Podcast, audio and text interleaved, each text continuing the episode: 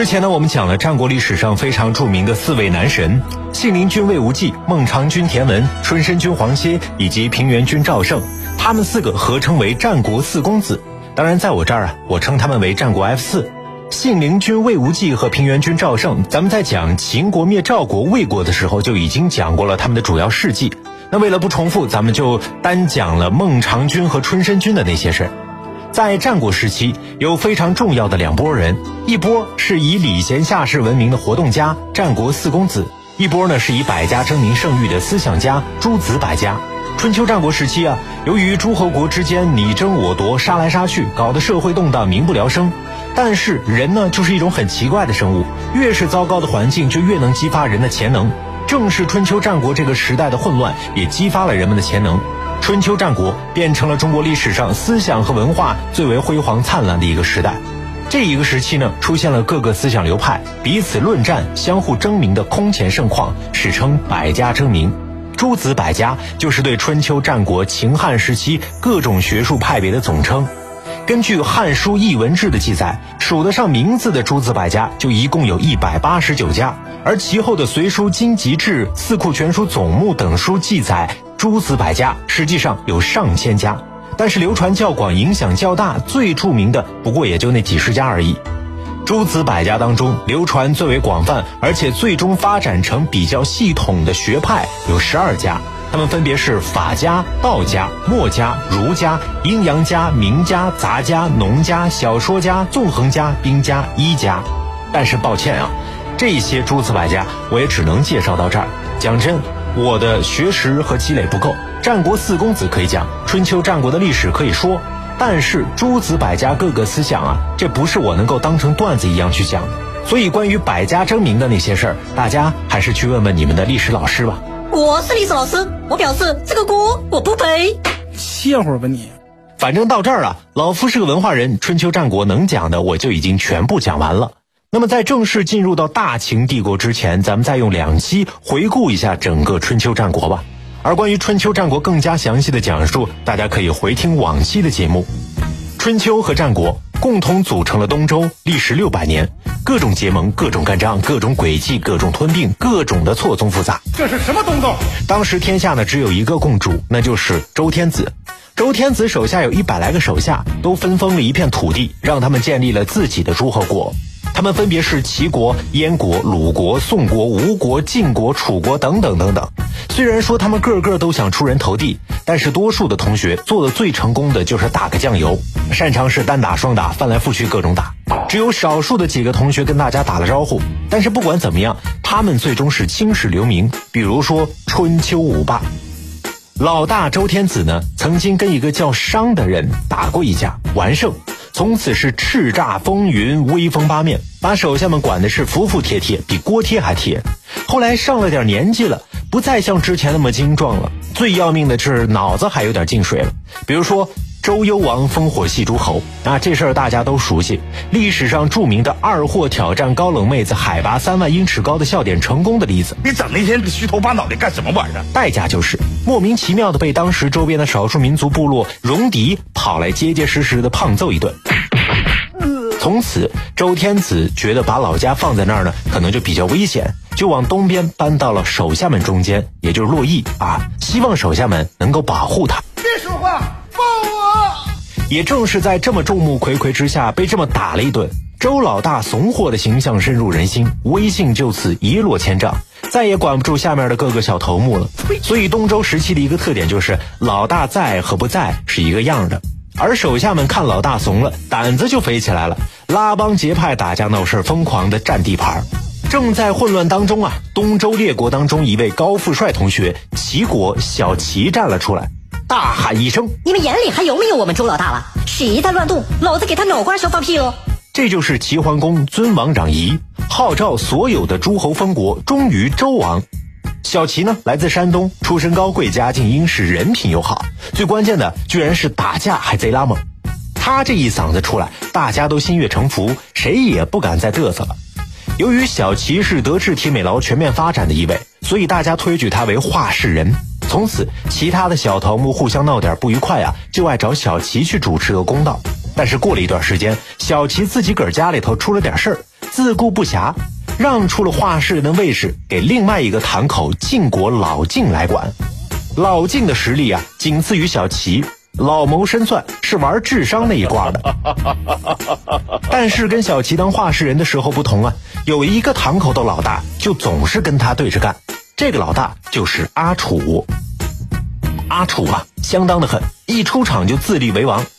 春秋的时候，其他诸侯国还比较尊重周王，所以自己呢都称公啊，齐桓公啊、晋文公、宋襄公等等。但是楚国不得，他一定要称王。这孩子怎么这么固执呢？快点打他！老晋和阿楚的实力是不相上下的，还都有着各自的小团伙，常常呢带着各自身边的小弟约架，搞了几个回合都搞不定对方。这个时候就是晋楚争霸时代。话说春秋来到了晋楚争霸的时代，就在老晋和阿楚打得嗨嗨皮皮不亦乐乎的时候，阿楚旁边突然有一个头目参与进来了，他就是吴国，我们可以称他小吴。小吴嘞，在当时应该算是土包子一个，他分管的地盘呢就跟石器时代一样落后。但是啊，光脚的不怕穿耐克的呀，也是一位拼命三郎。老晋跟阿楚打来打去，分不出个上下。老晋心里这一盘算呢。如果说能够在阿楚的身边找一兄弟，岂不是很 happy 啊？于是晋国就联吴制楚。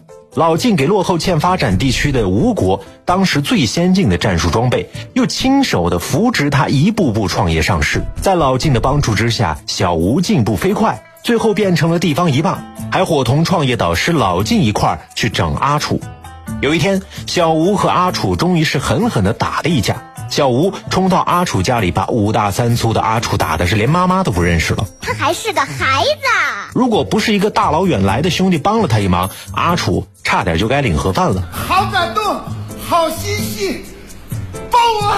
从此，整个春秋时期，阿楚都在家里养伤。那不远万里来救阿楚的人是谁呢？还记得当年周老大为了泡妞烽火戏诸侯，结果被打那个地方吗？哎，就是中原的西门口镐京。这位兄弟就是来自这个地方，当年呢，因为给周老大看车啊，不是呃看马养马啊，挺受器重的。周老大被打成猪头的时候啊，就是他把周老大扶到中原安家的，他就是大秦。他他就就都是他就。周天子对大秦很是感激，说什么也要表示一下，于是大手一挥，最后把被打的那个位置送给了大秦。咱们就算两清了，老大。你觉得你这样做有意思吗？说到大秦啊，我们必须得说清楚，这孩子并不是什么天之骄子，相反，在很长的一段时间里头，他都是偏居一隅、人畜无害的二流角色。人家能有后面的作为啊，那完全是一部充满坎坷的西部农村青年都市奋斗史。对于周王室来说，大秦是典型的西部农村娃，家里穷的是叮铃咣啷的，跟当时中原的那些土豪富二代没法比。可是人穷志不短，马瘦毛不长啊！在其他几个诸侯国家还在鸡飞狗跳的时候，大秦正好落个清静，好好的练功。再加上他身体倍儿棒，经常把旁边来偷鸡摸狗的游牧部落从东周的地盘上赶出去，保护了周老大和其他几位头目的生命财产安全，也获封了东周好门卫的称号。所以在当时的西边，大秦也算是有点小名气了。秦人呢？自始至终一直都在守护着王朝的西北边界，把当时北边的游牧民族通通挡在了门外。后来秦人强大的战斗力也得益于他们常年征战。我是踢过球、修过车、炒过菜、直过播，一步一个脚印儿，踏踏实实、勤勤恳恳的继承了我爸几亿的遗产，我才有今天的。而回到眼下，东周圈子里头还是一波未平，一波又起。小吴这面刚刚跟阿楚打完架，身后就冒出来一个刺儿头。他呢，就是越国，人称小月月，性格脾气都很臭，一出场呢就跟小吴杠上了，两句话不对付就要抄家伙玩命，这就是越王勾践和吴王阖闾的那些事儿。你瞅啥？瞅你咋的？咋着还不服啊？有本事你动我试试！干死他！传奇万世的吴越争霸就此拉开了大序幕。春秋。大致的几位大佬我们都介绍了啊，他们就是春秋五霸齐桓公、晋文公、楚庄王、吴王阖闾和越王勾践。介绍完这几位扛把子之后，我们也不要忘了东周的其他个小群众演员们。比如说春秋的时候，有个诸侯国叫郑国，小郑，其实人家早年呢也是这一片响当当的人物，说话算话的，实力超群，甚至跟周老大都打过仗。可是到了后面自己呢就有点不太争气了，越来越怂，最终没落成了个万年酱油。最后甚至要靠两边讨好老晋和阿楚这样的大佬们，才能够在夹缝当中苟延残喘。不然别说酱油了，可能连醋都没得打。接下来再认识一下宋国，小宋同学，他的存在就证明了我国早在东周时期就有的一种特别的幽默感。实力不咋地，理想特远大。因为曾经帮小齐办过事儿，就以为自己在圈子里面也是个人物，指东指西管这管那的，特别的嘚瑟。结果被阿楚同学没头没脸的一顿胖揍，而且小宋的命还不好，自己的那片可怜的一亩三分地啊，经常成为阿楚和老靳干仗约架的官方指定场地。两个老大一干仗，他就一夜回到解放前。能不能别说了？人生已经如此的艰难，你就不要再拆穿了，好吗？接下来就是陈国小陈、曹国小曹、魏国小魏，以及小蔡、小梁、小申等等等等啊，数不过来，将近是百来号的各个小诸侯国吧。